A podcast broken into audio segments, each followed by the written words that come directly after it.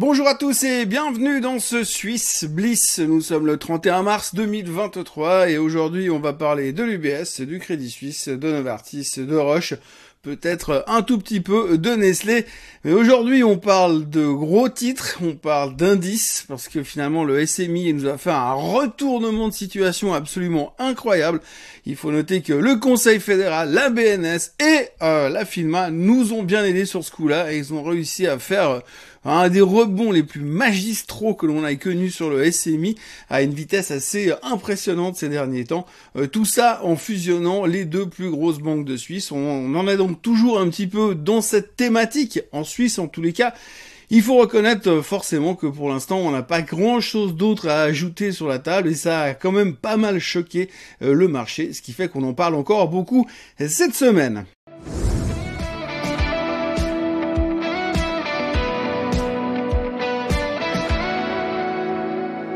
Comme d'habitude, on commence donc avec notre point de situation des marchés en général en ce début euh, de fin, plutôt en cette fin de trimestre.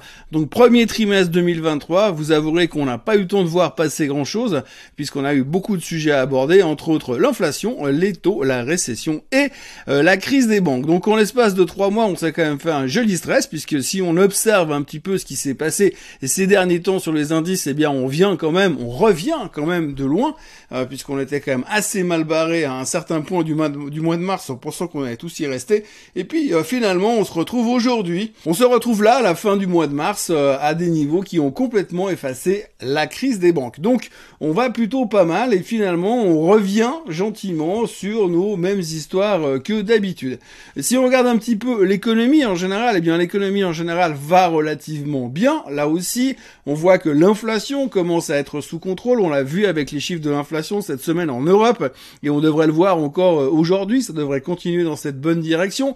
On voit que les banques centrales ne changent pas vraiment d'avis, puisque on entend quand même encore et encore que les, bah, les Européens ils vont encore monter les taux, et que les Américains ils devraient encore les monter un tout petit peu moins que les Européens, mais il faut dire que les Américains sont en avance sur le mouvement de hausse des taux, bien sûr, puisqu'ils ont commencé plus tôt, ils ont été plus vite, résultat, ils sont bien en avance, et donc ils devraient arriver en fin de hausse des taux, et aujourd'hui, le plus gros dilemme qu'on a au niveau des macroéconomistes, des stratégistes, des économistes et des diseurs de bonne aventure, c'est de savoir si effectivement cette année, en 2023, on arrivera à un moment donné à baisser les taux, c'est ce qui pourrait vraiment motiver euh, le marché à continuer sa route à la hausse. D'ailleurs, on le voit très bien, ça a été largement anticipé puisqu'on l'a vu clairement euh, sur le Nasdaq. Encore une fois, on en parle beaucoup cette semaine. J'en parlais dans le Morning Bull Live de tout à l'heure.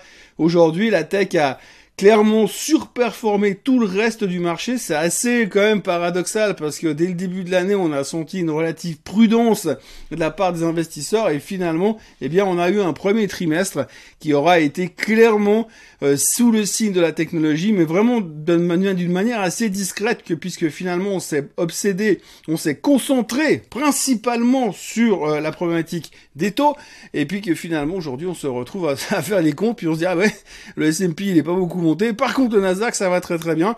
Donc forcément, ben nous en Suisse, on est un petit peu handicapé euh, du côté euh, du côté du Nasdaq parce qu'on n'a pas beaucoup de techno en Suisse, donc ça freine un petit peu.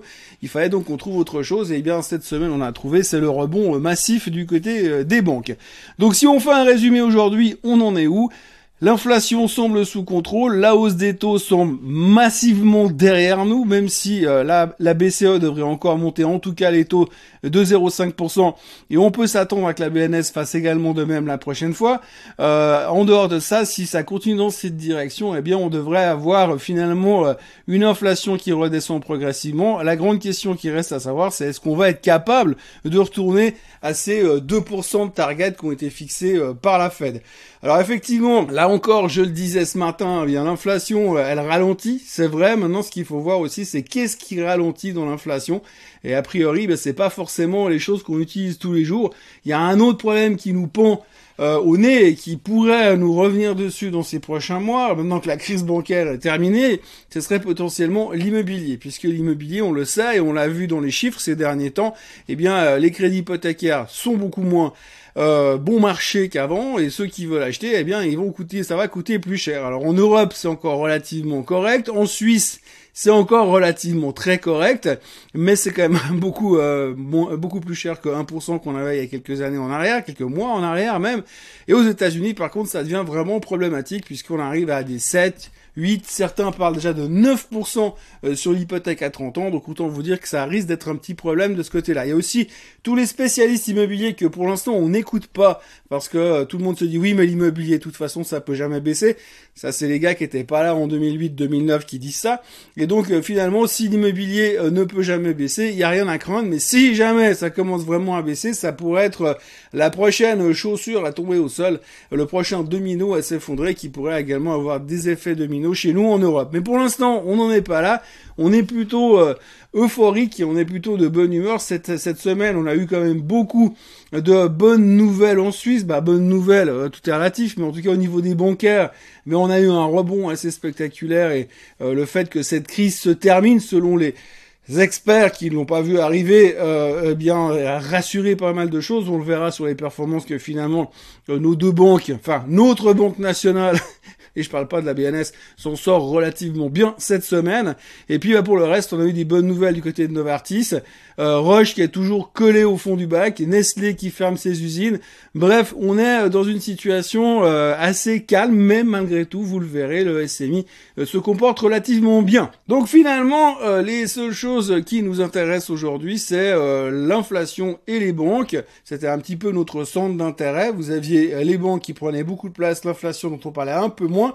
Et aujourd'hui, la crise bancaire se rétrécit et on reparle beaucoup d'inflation. Donc ce sera, euh, c'est pas tant que l'inflation nous inquiète en tant que telle, c'est surtout qu'on a besoin de comprendre où elle va, comment elle se comporte, est-ce qu'elle elle se résorbe de manière linéaire et comment est-ce qu'on peut euh, fixer des objectifs pour les mois à venir afin de pouvoir bien, bien évidemment interpeller les choses et nous amener euh, directement à savoir ce qui va se passer euh, sur les taux parce qu'évidemment ça reste quand même très important.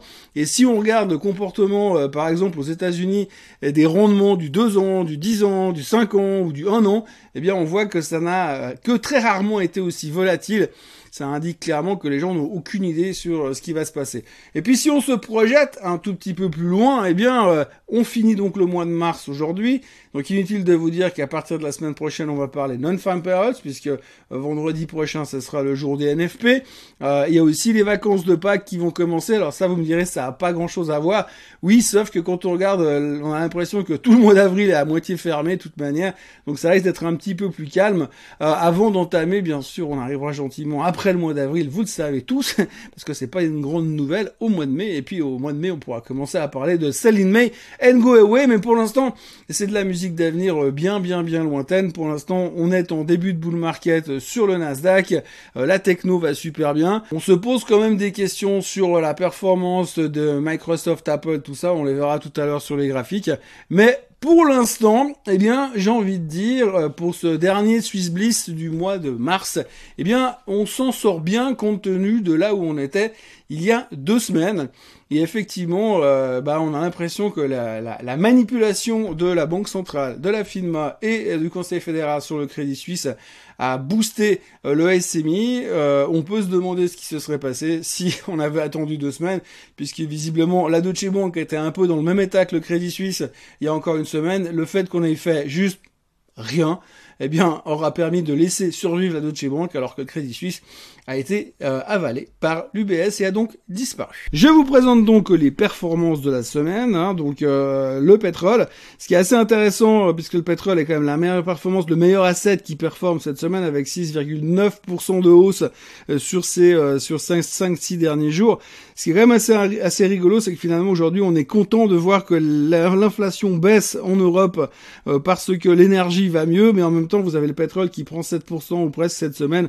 On peut se poser des questions puis autrement, eh bien, vous le voyez, hein, donc rebond massif euh, en Espagne, rebond massif en Suisse. La Suisse qui est quand même quatrième au classement avec 4% de performance cette semaine. Et autant vous dire que c'est assez impressionnant parce que quand on regarde que finalement UBS n'a que tellement peu de pondération et euh, dans le SMI que c'est pas forcément grâce à eux qu'on a pris 4%, c'est surtout grâce à Novartis bien sûr. Et puis donc rebond en Italie, rebond en France, rebond en Allemagne, bref rien de très très spectaculaire. Et alors celui qui est un peu le moins spectaculaire dans la, la, la performance totale, c'est le Nasdaq qui ne prend que 1,6%, mais par contre, il casse des niveaux super importants et il se retrouve surtout, comme on l'a dit ce matin dans le Morning Bull Live, en zone de bull market. Donc tout est en vert sur la semaine ou presque, sauf l'or. L'or néanmoins euh, revient sur la zone des 2000 dollars. C'est une zone qui est très importante pour lui et qu'il faut surveiller très attentivement parce que si tout d'un coup ça casse en dessus, on va repartir directement sur les plus hauts de tous les temps. Et puis là après, euh, sky is the limit puisque je rappelle quand même qu'il y a toujours pas mal de gens qui pensent qu'un jour l'or ira à 4000. On ne sait pas exactement quel jour, mais en tout cas il y a toujours un, petit groupe d'irréductibles, pas gaulois, mais d'irréductibles investisseurs et qui pensent que finalement l'or pourrait aller beaucoup, beaucoup, beaucoup, beaucoup plus haut.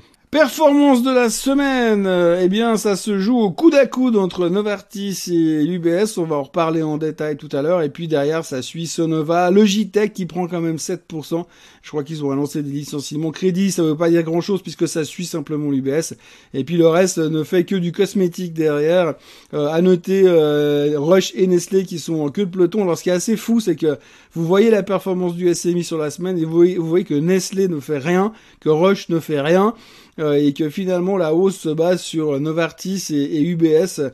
Euh, c'est quand même assez euh, impressionnant de, de force ce, ce rebond basé sur quelques titres et c'est un peu à l'image de ce qu'on a vu sur sur le Nasdaq ces derniers temps puisqu'on vous le disait l'autre jour le Nasdaq a quand même lui drivé sa performance depuis le mois d'octobre principalement sur uniquement quelques titres et pas d'autres puisque la pondération du Nasdaq est emmenée clairement par Microsoft, Apple, euh, Nvidia et euh, Meta. Et eh bien en Suisse c'est pareil, sauf que c'est pas les mêmes titres, c'est Novartis et UBS qui auront tiré l'indice cette semaine. On passe maintenant au SMI, vous voyez, euh, pas besoin de vous expliquer tout ça, hein, le rebond extrêmement spectaculaire, drivé principalement par enfin pas drivé, que je vous l'ai dit tout à l'heure, Novartis et Novartis et UBS. On va regarder le chart de Novartis tout à l'heure, mais là vous voyez qu'on revient toujours. Alors, on est toujours dans un canal descendant. On a une résistance ici qui se situe sur les 11 159. Mais faut quand même pas oublier que au mois de, enfin le 20 mars, hein, donc là on est le 31, il y a 11 jours, le SMI était au plus bas à 10 411 et ce matin on est à 11 045. Donc le rebond est juste spectaculaire euh, ces dernières, euh, ces derniers jours sur le SMI. Euh, la réassurance mise en place par les autorités qui nous ont permis de gagner 6,5 euh, 6% depuis euh, le, pire moment de cette crise, euh, nous laisse espérer. Maintenant, la grande question, ce sera de trouver l'énergie pour aller casser, casser cette résistance que l'on a ici maintenant, ici qui était entourée dans un cercle. Et si on n'y arrive pas, eh bien effectivement, il y a un petit risque qu'on reste quand même dans notre canal baissier et qu'on se dise ah oui mais finalement on n'a pas réglé tous les problèmes et le fait d'avoir fusionné UBS et SBS eh bien ça nous euh, change pas grand chose à la photo finish, puisque de toute façon le risque reste toujours présent, sauf qu'il est concentré sur une seule grosse banque à l'heure actuelle. Regardez le CAC 40 aussi, alors euh, ben, le rebond est aussi spectaculaire, hein, puisque au fond du trou on était à 6800, on a 7270 sur le CAC. Euh, vous avez encore et toujours des titres comme LVMH qui battent des records historiques. on doit aller casser cette résistance de plus haut historique dans la zone des 7400 et des poussières. Là aussi, on est beaucoup, on, a beaucoup tiré euh, sur la corde ces derniers temps. Il va falloir aller chercher le mouvement final. On se demande ce qui pourrait finalement nous permettre de casser euh, cette résistance à la hausse. C'est un peu, c'est un peu la même chose euh, que sur le SMI. Et une des raisons principales sera probablement les earnings, les résultats qui vont nous arriver dans les jours et les semaines qui viennent. Et on a vu que les, les résultats, on attend des choses tellement mauvaises qu'il suffit de quelques bonnes nouvelles des, des boîtes qui vont faire comme les attendent, voire un poil mieux, mais avec des perspectives positive pour voir des, cassures à la hausse assez euh, assez magistrales. Si on regarde le S&P 500, eh bien vous le voyez, hein, donc on était au plus bas de la crise. Euh, lors de la crise SVB, on est revenu chercher à l'intérieur de ce canal baissier euh, des, niveaux qui faisaient très très peur. Et puis depuis là aussi on est remonté, on a cassé cette espèce de tendance qui avait l'air très très moche. Euh, il va falloir quand même remonter maintenant jusqu'à 4150 pour confirmer. la problématique aujourd'hui c'est comme pour le Nasdaq, hein, vous avez quand même deux titres qui prennent beaucoup de place à l'intérieur du S&P 500. Et si ces deux titres là commencent à marquer des signes de faiblesse comme c'est possible que ça se produise, ça risque d'être un petit peu compliqué pour aller casser plus haut. Mais néanmoins, le S&P 500 est toujours, et ça c'est positif, en dehors de son canal baissier. Donc on peut toujours espérer pour l'instant, sans vouloir être très précis, que dire qu'on est dans une tendance haussière qui se développe gentiment, qui pourra évidemment qui sera pas aussi raide que ça, mais qui laisse quand même un petit peu d'espoir. Le Nasdaq 100, euh, donc j'en parlais tout à l'heure, donc là aussi hein, ça a été clairement drivé euh, par euh, Microsoft et Apple ces derniers temps. Alors là, vous voyez cette résistance euh, très importante qui correspondait à un double top qui a été cassé cette semaine. Donc là, on s'envole et plus rien ne peut nous arrêter puisque tout le monde s'attache à la tech, tout le monde s'attache à l'intelligence artificielle et malgré les alertes qu'on ont été mises en place par Monsieur Musk cette semaine et Monsieur Wozniak, eh bien, il y a toujours un engouement massif sur la techno puisque l'on pense bien évidemment euh, que les, euh, les taux devraient baisser à l'horizon fin de l'année, même si la Fed a dit le contraire. Et puis puisque l'on parle beaucoup euh, d'Apple et de Microsoft, eh ben, autant de savoir de quoi on parle. Vous voyez le rebond massif d'Apple depuis les bas du mois de les bas 2022, enfin fin 2022 début 2023. À 124, plus personne en voulait et aujourd'hui on a une Apple qui traite à 162,5 30% plus haut depuis le début de l'année, c'est monstrueux. C'est pas monstrueux en termes, c'est déjà monstrueux en termes de pourcentage par rapport à la société en elle-même, mais surtout euh, ce qui est monstrueux, c'est que derrière euh, ça pèse énormément, c'est très très lourd dans l'indice évidemment vu la market cap euh, de Apple. Et on peut craindre une prise de profit parce que le jour où ça risque de, de, de, prendre des profits, ça risque de faire bizarre aussi. Donc évidemment sur Apple aujourd'hui, la première chose qu'il faut surveiller, c'est cette cassure qui passera par les 166, une toute clôture au-dessus des 166 67 dollars sera considéré comme bullish. Là, on a encore 5 dollars à faire. Il faudra les faire. Ça va pas être simple. Il faudra trouver les justifications. Mais voilà ce qu'il faudra surveiller sur Apple. Et puis, sur Microsoft. Alors, c'est intéressant parce que Microsoft euh, pagaille depuis un bon moment dans cette zone ici. Euh, vous voyez qu'il y a une espèce d'hésitation avec des inversements de tendance. Si on regarde en zoomant euh, très précisément pour ceux qui aiment un peu les candlesticks, vous voyez qu'on a à chaque fois des inversions. On voit, on voit clairement qu'on est indécis. Quand vous avez des extrêmes comme ça sur les candlesticks, des hésitations intraday comme là, comme là, comme là, comme là, comme ici et comme là, eh bien ça veut dire que les gens hésitent et qu'ils sont pas du tout certains de ce qu'il faut faire sur euh, sur le titre en question. Alors euh, ce qui est assez rigolo à voir aujourd'hui, c'est que bah on a cette tendance, cette résistance qui s'offre à nous euh, dans la zone des 289 à peu près sur sur Microsoft. Il faudra là aussi qu'on casse pour espérer une accélération. Sinon on peut revenir un petit peu ces prochains temps dans la tendance haussière. Alors moi je suis extrêmement bullish sur sur Microsoft, même peut-être plus que sur Apple, euh, mais je pense que s'il y a un retour, on peut craindre les 260, ce sera juste des opportunités d'achat à ce moment-là. Mais enfin, pour l'instant, ce qui est assez intéressant si on fait vraiment euh, du fine-tuning, c'est qu'on est sorti de cette espèce de mini canal qu'on avait ici sur Microsoft et que pour l'instant, on a l'air de vouloir euh, démarrer à la hausse. Donc c'est plutôt encourageant. Alors oui, je sais, c'est un Swiss Bliss, donc on est censé parler de la Suisse. Je me suis un peu égaré sur le marché américain, mais il fallait quand même euh, le signaler parce que ces deux, titres-là, Microsoft et Apple, mon petit doigt, lui là, me dit qu'on risque d'en parler encore beaucoup ces prochains temps. On passe maintenant euh, au sujet de euh, Novartis. Novartis a annoncé cette semaine qu'ils avaient des très bons résultats sur un de leurs médicaments qui s'appelle le Kisqali, qui évite les résurgences et les, et les rechutes au niveau des cancers du sein. Donc ça a été extrêmement bien pris. Euh, une masse d'upgrade euh, dans tous les sens de côté des analystes. Tout, tout le monde a tourné bullish sur, euh, sur Novartis et tout le monde trouve ça génial. Donc c'est effectivement une très bonne nouvelle, non seulement pour les patients, mais en plus pour Novartis qui enfin nous donne un truc un peu dynamique. Alors la grande question que l'on peut se poser maintenant sur Novartis, c'est est-ce que Novartis va finalement finir par sortir de son range? Alors vous voyez le graphique et vous voyez mon fameux range qu'on se traîne depuis un moment, hein, donc je le dis depuis un bon moment. Euh, sur les 85 euh, francs suisses, il faut commencer à vendre Novartis, et sur euh, la, zone des 75, il faut la racheter. Donc on arrive gentiment, plus rapidement que prévu, sur la zone des 85. là, vous avez, quand on regarde en, zoomant sur sur Novartis, eh bien, on se rend compte qu'on a la zone ou l'annonce du Kiscali qui a été faite à ce moment-là. Donc vous avez ce grand candlestick qui justifie la hausse. Et puis après, depuis, c'est upgrade, upgrade, upgrade. Donc tout le monde est en train d'upgrader Novartis. Et puis quand plus personne aura pourra upgrader parce qu'ils sont tous sur overweight, eh ben on sera probablement autour des 85-86.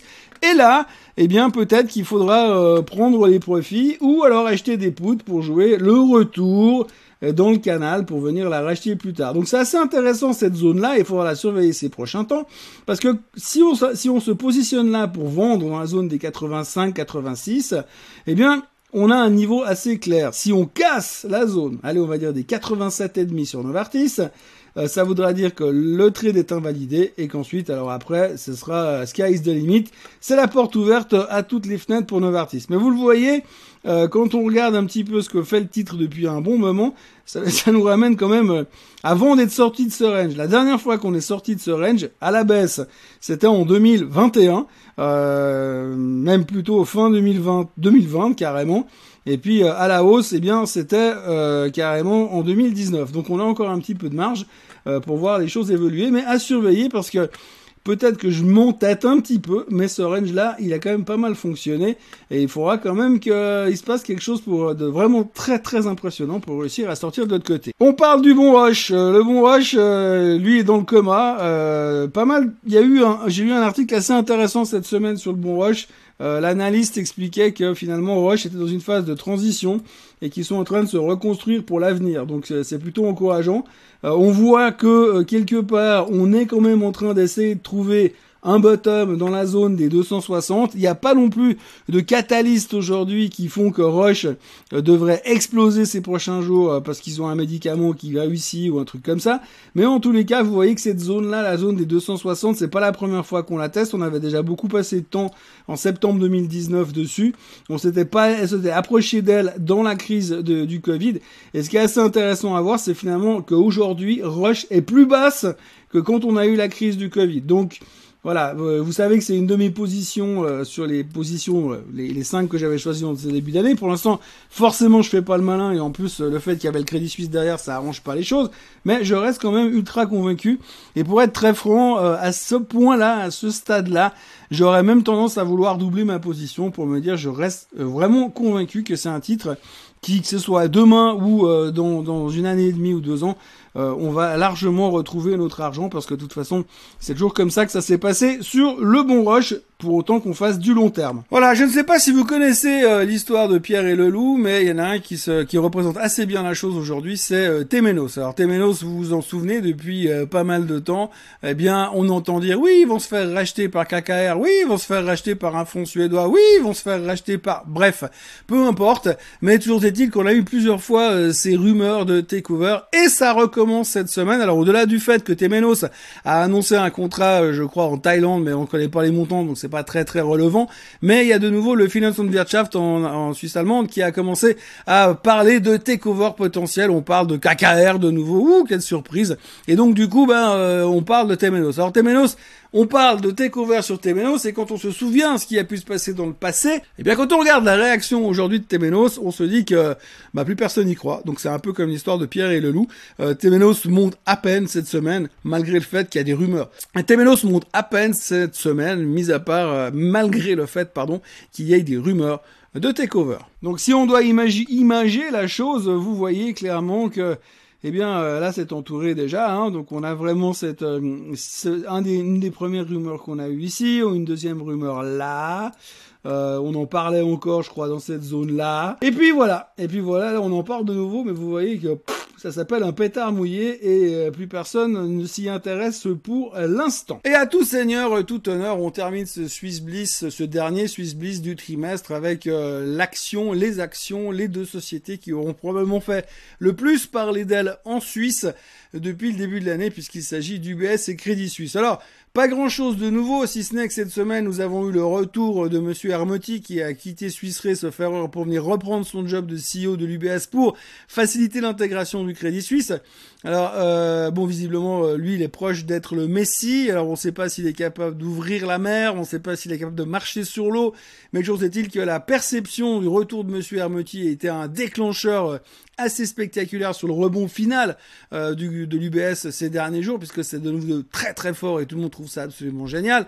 Alors on ne sait pas ce qu'il va réussir à faire. Tout ce qu'on sait aujourd'hui, c'est que maintenant, eh bien, on a une énorme banque systémique à la place de deux banques systémiques et qu'on peut se poser des questions de ce qui se passera le jour où euh, l'UBS fera une connerie euh, et va se retrouver un peu en difficulté parce qu'elle l'a déjà fait et puis qu'il n'y a pas de raison que ça change parce que finalement, à la fin, ce qu'il faut quand même bien dire, c'est que dans le système bancaire, greed is good. Donc s'il y a un moyen de faire de l'argent, même si c'est un peu risqué, sachant que l'État nous garantit quand même derrière, eh bien ça peut bien se passer. Enfin, je suis pas là pour dire du mal. Euh, ce qu'il faut retenir aujourd'hui, c'est qu'effectivement, bah, vous avez des actions Crédit Suisse qui traitent encore, vous avez des actions UBS qui traiteront encore, bien sûr. Euh, les questions sont posées. Quand est-ce que les actions vont, le Crédit Suisse va disparaître? Le Crédit Suisse va disparaître, bien évidemment, euh, quand ce sera décidé, mais a priori, ça devrait se faire à la fin de l'année. Donc, on va traiter en double action avec une connexion entre les deux, puisque c'est un échange d'actions. Donc, à chaque fois que le Crédit Suisse va baisser ou monter, enfin, chaque fois que l'UBS va baisser ou monter, le Crédit Suisse va suivre en accord avec euh, euh, la répartition des actions lors pour le rachat. Euh, de l'autre côté, eh bien, vous aurez, vous, si vous êtes actionnaire du Crédit Suisse, vous n'aurez pas grand-chose à faire puisque ce sera simplement à la, automatiquement à la date butoir que votre banque va présenter les actions Crédit Suisse pour obtenir des actions UBS et sur votre compte, vous retrouverez automatiquement les actions UBS à la place des Crédits Suisses. Donc par rapport à la claque que les actionnaires Crédit Suisse ont pris ces derniers temps, eh bien il faudra attendre probablement que l'UBS remonte à 100 balles pour pouvoir avoir un jour la chance de revoir son argent pas dire que c'est impossible, mais en tous les cas, la manière dont le système bancaire euh, se comporte ces dernières années depuis depuis 2008, euh, on voit assez mal comment les banques pourraient avoir des performances dignes de la technologie. Mais en même temps, bah, on va dire que par rapport à ce que j'ai vu depuis 35 ans dans ce métier, j'ai pas l'impression que euh, impossible soit complètement quelque chose qui fasse partie du monde financier. Enfin voilà, si vous êtes actionnaire de Crédit Suisse, eh bien il va falloir être patient parce que ça risque de prendre du temps pour que les choses elles bougent. Il faut pas être surpris si vos actions sont encore là et vous n'avez aucune mesure à prendre si vous voulez euh, participer à l'échange. Bien évidemment, si vous êtes fatigué, si vous vous dites comme moi, plus jamais je mettrai 10 balles dans les dans les bancaires, eh bien euh, vous pouvez toujours liquider vos actions perte et puis oublier et passer à autre chose euh, dans le monde merveilleux de l'investissement. Ce que l'on peut retenir aujourd'hui, c'est qu'effectivement, bah, euh, on peut discuter le, le takeover du, de l'UBS sur le Crédit Suisse, puisque on a déjà parlé beaucoup, beaucoup et beaucoup encore. L'inquiétude qu'on a maintenant aujourd'hui, c'est surtout quelles seront les conséquences au niveau de l'emploi, parce qu'on parle de dizaines de milliers d'emplois biffés. Euh, alors, ce sera pas forcément que des emplois au Crédit Suisse, bien sûr. Euh, je pense qu'il y aura quand même cette capacité à choisir les meilleurs dans leur domaine. Donc, euh, il, il, pourrait y avoir aussi des emplois qui vont être à, en difficulté à l'UBS. Euh, mais néanmoins, ça fera quand même beaucoup de gens sur le marché. certains, d'aucuns disent que finalement, ça se passera très bien parce qu'il y a plein d'autres emplois en Suisse. Euh, je parierai pas non plus là-dessus parce que quand on voit un peu euh, le niveau, le nombre d'emplois bancaires qui sont disponibles aujourd'hui, quand il y aura 10 000 ou 12 000 ou 14 000 personnes de plus sur le marché, ça risque d'être un peu plus compliqué et ça risque d'être encore plus compliqué dans la région euh, zurichoise. Enfin voilà, pour l'instant, c'est quelque chose qu'on est en train de digérer. au niveau performance de l'UBS, eh bien c'est plutôt bien digéré parce que si vous regardez le graphique que l'on voit à l'instant, eh bien si l'on regarde le chart de l'UBS, eh bien on était à 24 83 au moment euh, de début de la crise bancaire. On est allé à 14,27 au plus bas euh, lorsqu'on a vu que le Crédit Suisse allait être acheté. Puis finalement, on est revenu à 19,18. On n'est plus très loin des plus hauts. Donc euh, ce niveau-là, je pense que dans l'immédiat, on ne le reverra pas tout de suite. on verra un petit peu ce qui va se passer ces prochains temps. Il ne devrait pas y avoir de gros, gros, gros, gros changements fondamentaux. Et ça va être très difficile, surtout pour les analystes, de faire des paris euh, sur euh, la performance de l'UBS et sur l'état de son bilan, puisque je rappelle quand même qu'historiquement parlant, euh, les mecs qui sont les plus faux au niveau de l'analyse financière, c'est ceux qui analysent les banques. Un bilan bancaire, c'est quelque chose d'extrêmement compliqué à interpréter, à, à, faire des projections dessus et à essayer de faire des paris dessus. On le voit systématiquement à chaque publication du monde bancaire qu'ils sont à des années-lumière des attentes. Euh, donc c'est vraiment très très compliqué. Et là en plus quand vous intégrez une boîte comme le Crédit Suisse qui en plus a des casseroles comme l'UBS qui a aussi deux trois casseroles qui sont à droite à gauche, ça va être difficile de perdre des prévisions et d'avoir des vraies attentes lors de la prochaine publication du résultat et encore ces prochains trimestres, ça va être très compliqué de juger la performance nette euh, de l'UBS du nouveau euh, groupe de la plus grosse banque systémique suisse, la seule grosse banque d'ailleurs qui nous reste. Voilà ce que l'on pouvait dire cette semaine pour euh, la Suisse et euh, le monde en gros. Euh, nous sommes au milieu de quelque chose d'assez spectaculaire. Les marchés vont très bien. Euh, la crise bancaire semble être derrière nous. Je ne sais pas si j'ose le dire aujourd'hui enregistré sur YouTube, parce qu'il se peut très bien que la semaine prochaine, on ait trois banques qui partent en vrille et que tout soit remis en question. Mais pour l'instant, on marche euh, sur des eaux et c'est un peu comme euh, ce genre de situation où vous marchez sur un lac gelé et que vous entendez craquer la glace et que vous vous retenez de marcher trop vite et tout d'un coup après trois pas vous voyez que ça craque plus et vous espérez que le quatrième ça craquera plus non plus, ben on est en train de faire pareil pour les banques. On se dit ah pour l'instant il n'y a plus rien qui craque, tout va bien. Jusque là tout va bien. Un peu comme le mec qui tombait du 50e étage en passant devant le, le 40e étage en disant ah jusque là ça va. Bref, tout ça pour vous dire, n'oubliez pas de vous abonner à la chaîne euh, Suisse Côte en français. Euh, on se retrouve bien sûr lundi matin pour un nouveau Morning Bull Live et bien sûr pour un nouveau Swiss Bliss euh, vendredi prochain Quoique je ne suis pas sûr encore à 100% que Swiss Bliss il y aura puisque c'est Pâques, le vendredi de Pâques, euh, sauf erreur d'ailleurs. Mais d'ici là, de toute façon, on aura largement le temps d'en reparler. Moi, je vous retrouve lundi matin. Je vous souhaite un excellent week-end, une très bonne fin de vendredi. Soyez forts, que la force soit avec vous. Et puis, si jamais pour ceux qui ont un doute, c'est pas marqué Trump sur mon sweatshirt, c'est marqué Triomphe. Passez un excellent week-end à lundi. Bye bye.